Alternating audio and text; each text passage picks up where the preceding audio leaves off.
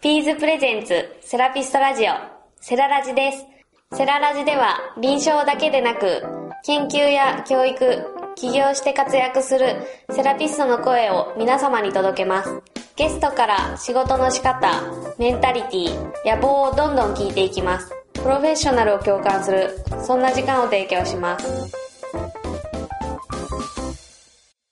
実際にあの、青年海外協力隊の時の話をもうちょっとまたはい戻すような形にはなるんですけど、はい。現地に行かれてる時のはい Facebook っていうので、やっぱり世界へ発信は続けられてたとは思うんですけど、はい。一つ一つの記事がですね、はい。多分これめちゃくちゃ時間かかったんじゃないかなって思うように、そうですね。はい。僕ベトナム行ったことないので、はい。だからこの事情が知らない人が読んでもうんうん、うん。内容。がわかるというか、小説を読んでるかのような、そうなんですよ。めちゃくちゃ長いですよね。 そんな感じの、なん短編小説を毎回こう読むようなはい。感じで僕は記事を楽しく読ませていただいたんですけど、ありがとうございます。何かこう情報を発信する上で特に文字はい。に、文字で何か情景を伝えるっていうのはやっぱり文字数も増えると思いますけど、うんうんう文字で情報を発信する際に、すごく、こう、こだわっている部分っていうのがあれば教えていただきたいなと。ん。そうですね。うーん、こだわってることはいといえば、もうそのままを書くようにしてます。事実を。はい。やっぱり Facebook とかそういう何かアウトプットする場って皆さんいいことを書きたくなるじゃないですか。若干も盛りがちですよね。そう、盛りがちで、まあ、こういうことがあってみんなハッピーになりましたよとか、はい。例えば綺麗な何かがあったよとかってなると思うんですけど、はい。みんなが欲しいのはそういう情報じゃないなと思って、リアルが欲しいわけですよね。そうだと思ってるんですよ、私は。はい。はいで、例えばそういう、その、例えば最終的にはそういういい結果があったとしても、それまでの過程とか、はい。はいスタートのきっかけの話とかっていうのがみんなあると思ってて、はい。で、私が悩むことなんて多分、世の中のみんなが一回は通ってる悩みじゃないかなって思うんで、 はい。だからそういうところで、あ、この人もこんな悩みがあるんや、みたいな。はい。はい。はい。そっから私なりにはこうこうこう考えて、こんな風になりましたよっていうのを、あ大体 Facebook は書いてるんですけど、はい。同じ悩みを持った人がそれを見て、あ、こういう悩み持ってる人いてはるんや、あ、この人はこういう風に解決しはったんやって思ったら、その人にとって一つの、なんていうのかな、鍵というか、はい。悩みが解ける鍵になるかなって思ったんですね。はい。なので、めちゃくちゃ Facebook 長いですけど、ベトナム時代の頃のやつは。はい。そういうのを意識して書いてましたね。もう、いいも悪いも全て自分の頭の中を書きました。で、あの、本当に時系列で読んでいくと、はい。その、心の変化とか、はい。多分同じような、その情景を書いているんだろうなっていう記事にも合うんですけど、はい。でも受け取り方が違ったりとか、うんうんうんうん。いう部分があって、すごく、なんていうんですかね、嘘つき、つけない人なんやろなっていうのを読んでてすごい感じたんですよ。そうですね。でもそれが一番面白いのかなって。あー、そう、そうなんですかね。私は書き手の方になってるんで何とも言えないですけど、ははい。そうやって呼んでくれる人もいたみたいですね。い。もう終わりの方はもう日本帰りたくねえなばっかりだったじゃないですか。いや、ほんまに帰りたくなかったんですよ。はい。それは帰な、ってきまなしたんでなんですかもう、もうストレートに言うと、はい。ストレートに言うと、私が協力隊に行ったっていうのは、その純粋な笑顔の理由を探しに行くっていうのは一つ。はい、一つの大命題があったんですよね。はい、そういうちょっと、いい感じのことを言って、言ってたのもあったんですけど、実は、まあその大きな病院で所属して、自分が出せないような環境でルールに縛られてやりたくもない書類作業とかをいっぱいやってるっていう働き方がすごい嫌やったんですよ。はい。ってなった時に、まあ、それこそいろんな人たちと関わって海外とか違う業種はのい。人たちのことを見てると、私は別にここじゃなくてももっと幸せに働ける場所があるんじゃないかなと。はあはあはあはい。そう、私の個性を認めてくれる場所はどっかにあるかなってなって、じゃあ世界に出て住んでみて、働いてみてどうか考えようみたいな。っあていう、実は裏テーマもあったんですよ。あ。ああ、そうなんですね。はい。で、2年間過ごしてみて、実際、最後就職どうしようってなった時に、こうベトナムの都会で働くのと、はい。日本の都会で働くのってあんまり変わらないんですよ、生活環境が。はい。ベトナムも今だいぶ発展してるので、都心部とかは、はい。もうコンビニもあるし、日本人も多いし、はい。英語もちゃんと通じるし、高島屋とかもあるんですよ。はい。ああ、そうなんですね。で、マクドもあるし、はってなった時に、日本の都会もそんな感じじゃないですか。い。はい。ただ、じゃあ何が違うんやろってなったら、その、一緒に働く人たちの考え方とか、はい環境っていうだけで、私は、どちらかというと、誰かと一緒に何かをして物を作り上げるっていうのが好きですし、多分得意な方なんですよ。はい。で、日本はもう、ある程度もう出来上がってて、そこから、より良いものをどう作るかみたいな。はい。ところのフェーズやと思うんですね。で、生活環境はどちらも変わらなへんけど、働く、働き方が違うと。はい。私にとって今、やりたい方向の働き方はどっちかなってなった時に、ベトナムの方の働き方の方が自分は楽しかったので、はい。もうぐちゃぐちゃなものをみんなでこう話し合いながら、どんどんどんどん良くしていくっていう、そこができたらいいなと思って、就職はベトナムにしようと思ったんですよ。それでもうちょっと住みたかった。入りたくないオーラがそこで出てきてたんですね。そうですねあ。あ。本当にみんないい人なんですよ、ベトナム人。はい。 いや、うん、びっくりすることに、あの、ベトナムの方の知り合いが僕は、あの、全くいないので、うん。でもなかなかいらっしゃらないと思いますよ。 周りの方でもね。でもやっぱりその、育ってきた環境がもちろん違うじゃないですか。初等教育から。はそうですねい。。で、街中の方だったら別にその物資とか、そうんうんうのん外的なサービスっていうのは日本と全く変わんないにしても、うんうんうんメうンん。タリティの部分がもうまるっきり違うはずじゃないですか。そうですね。どっちかというと日本ってもう、未だにその規律を守ろううん。ルールが本当に厳格化してる。うんうんうんあの、まあ、沖縄とかだったらナンクルナイサーがあるかもわかんないですけど、うん。はい。ほとんどはナンクルなくないじゃないですか。そう、大体ナンクルなくないですね。 はい。なので、そういう意味で、やっぱりベトナムに残りたいなっていうふうに思われたのかなと思って。そうですね。ベトナムの感覚的には結構沖縄のナンクルナイさんに似てて、はい。なんて言うんでしょう。うーん、ナンクルナイサーなんで、まあ、だ、誰がいて、どんな個性を持ってて、どんな人がいても、みんな受け入れるんですよね、一旦。のは受い。け入れるし、ベトナム人のすごいところは、みんな、I love me なんですよ。もう人のことを全然気遣わなくて。はい。だから、自分がの、自分のことが大好きすぎて、自分のやりたいことしか仕事しないんですよ。なるほど。 仕事の中でも。はなんかそれでも結構お互いの得意分野がバラバラなので、うまいこと仕事回るんですよね、最終的には。効率は良くないかもしれないんですけど。い。だから得意なことは得意なやつに任せようぜっていう風潮ってことですかそうです、そうです。ああ、確かに。でもなんかそういうのが当たり前なので、なんかここにいたら私のやりたいことはなんかやろうぜって言ってくれるし、ここあかんねん、助けてって言ったらみんな助けてくれるしはいっていうのがすごい心地よかったんやと思います。あーこう日本やとやっぱり足りひんものは頑張って補え、みたいなとこある根じゃ性な論っいでてすかやつですね。はい。できることはもっと伸ばしていけみたいな。はい、はい。こう、オールマイティな人を育てていくような感じがしてて、まあそれはそれでもちろんいいとは思うんですけど、私には合ってなかったのかもしれないなと思って。そうですね。マイナスをプラスに転換させて、はい。プラスはもっとプラスに転換させるってイメージがやっぱり日本にはありますよね。うーん、だと思います。今お話伺うと、ベトナムってプラスはもう3プラスぐらいに持ってけばいいや。マイナスはいいんじゃないこのまんまでっていう。そうですね。うん。得意なやつに任せたらええじゃないと。うん。で、得意なやつがいなかったらみんなで協力してやればいいじゃないかみたいな、っなるほど。なるほど。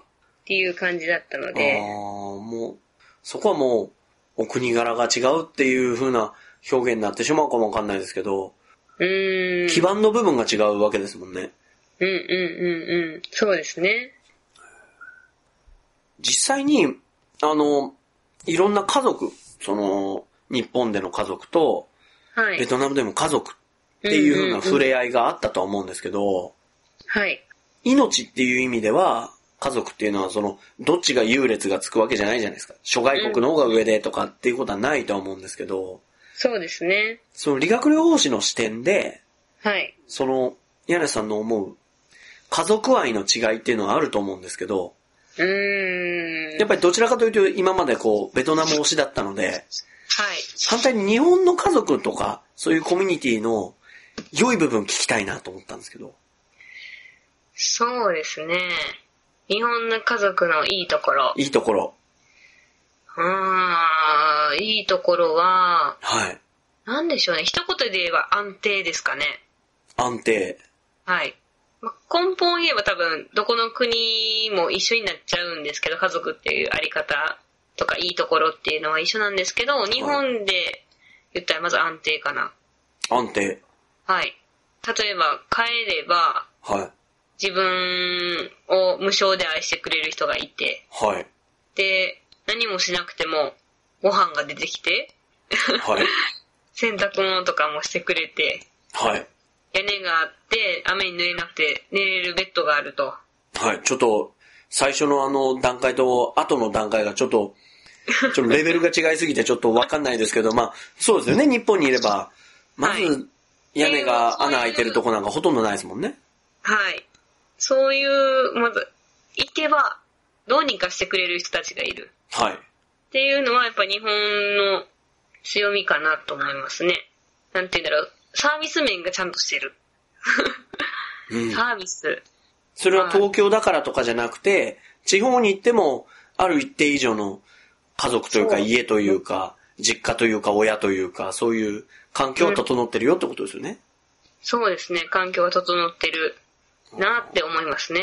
はあはあまあ、整ってますよね。僕、実家に帰った途端に飯ないとかないですもんね。そうですね。そう、なんかそ、多分、うん、なんかあんまいいとこ出てこなかったですね。今考えたけど。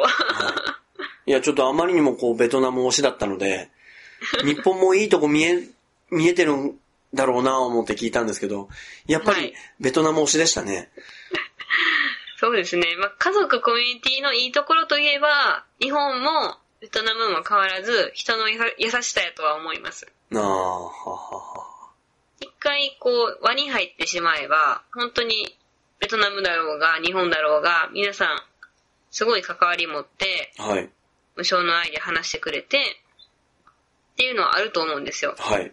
ただそこに入るまでは、日本の方がやっぱり大変なんかなと。なるほど。そこぐらいですかね。敷居は高いよってことですね。そうですね。あーこれ最後の質問にはなるんですけれども、はい。理学療法士として今もう働かれて、は日い。々仕事をされる上で、やっぱり今のメンタリティの状態でも、多様な仕事を行うにあたっては、やっぱり予想外の出来事っていうのはぶつかる機会があると思うんですね。はい。屋根さんがこう壁にぶつかった時の自分を見つめ直すというか、俯瞰する方法があればぜひ教えていただきたいなと。そうですね。壁にぶつかった時はい。は、自分の信頼してる友達とかはにい、。はい。まず連絡してみます。 人と話をする。そうですねあ。ーで、大体そういう人たちは何かアドバイスをくれるので、は私よりもちゃんと状況を俯瞰して見れる人たちなのでい。、はい。こうこうこういうことがあって、私はこう思うねんけど、どう思うみたいなはい。感じで聞いて、こうこうこうやだと思うけどなーみたいになって、あ、そっかーっていうところからちょっとずつ気持ちが落ち着いてきて、はい。で、まあ、また考えるんですけど、頭で考えても結局いい答えが出ないので、はい。その後は紙に書き出してます、大体。紙に書く。はい。はこういうことがありました。なんでじゃあそれは起こったのかなとかっていうのをこう、どんどんどんどん伸ばしていって、で、じゃあ根本の原因はどこやろうとか、じゃあはいどうしたら私が関わっ、あ、どこに私が関わったら、こう変わっていくかなとか、あ。うん。っていうところをバーって紙に書いていくと、あ、こことここさえやればいいやん、みたいな。そんな大した問題じゃなかったな、みたいな。なるほど。それで乗り越えていった部分はあるかもしれないですね。僕直感型の方、柳さんが直感型なんかなと思ったんですけど、はい。実はすごくリズムで物事を消化するときには考えられる。そうですね。直感型に見せて、めちゃくちゃ論理型なんですよ。なるほど。だから文章も面白いんですね。いやー、どうですかね。 うんなんとも言えないとこですけど。実際にこの今後、まあもちろん今日本の介護保険分野で働いてるわけですけども、はい。その種のその生活の安定とは別にですね、はい。何かこう、秘密にならない範囲で、皆さんの企業秘密を守った上で、どういうふうな活動をしていきたいなっていう思いがあったらぜひ教えていただきたいなと。そうですね。まあ先ほどもちらっと言ってた私の中での今後の理学療法士像としては、はい。そのにベトナムに関わることと、はい。あとはおじいおばあの健康を維持することっていう、はい。この2点やとは思ってて、はい。で、プラスアルファ私のなりたい理学の理学療法士像は前と変わらずに、私と過ごす時間が楽しいと思ってもらえるような理学療法士でいたいと。はい。そこは崩せないんですけど、はい。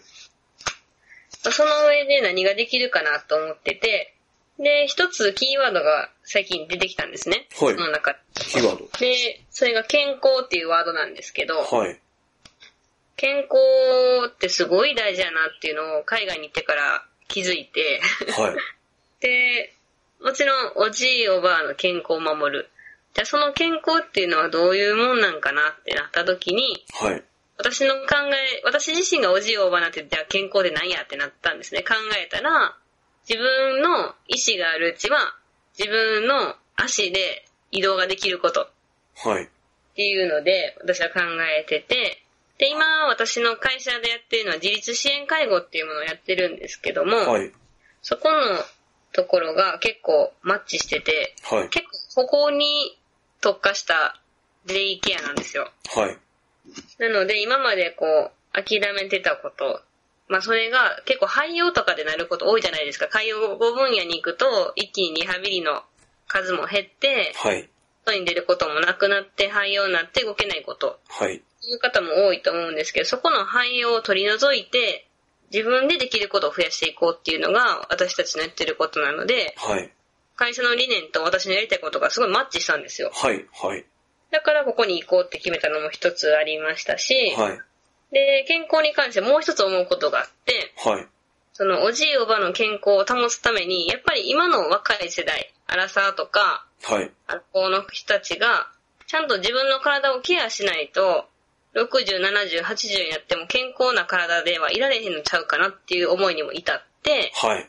で、その分野に関しては、今、マッサージをちょっと趣味でやってるんですけど、はい。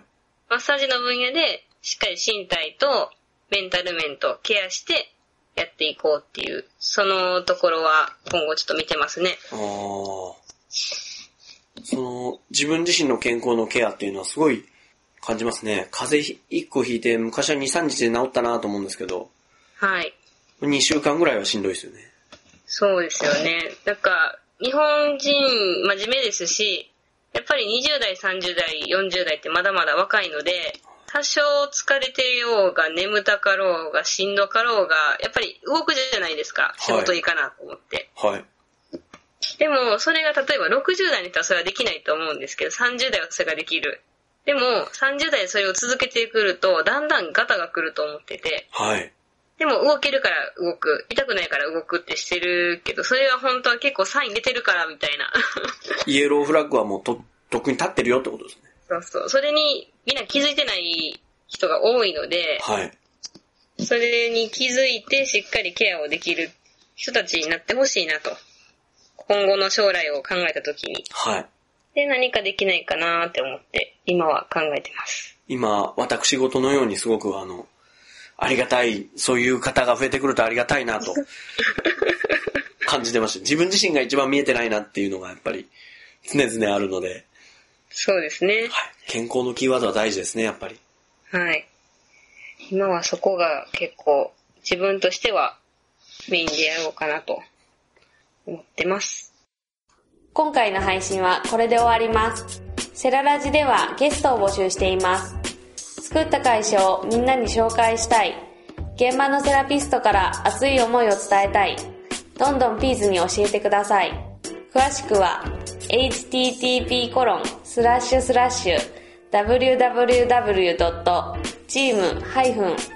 http://www.team-ps.biz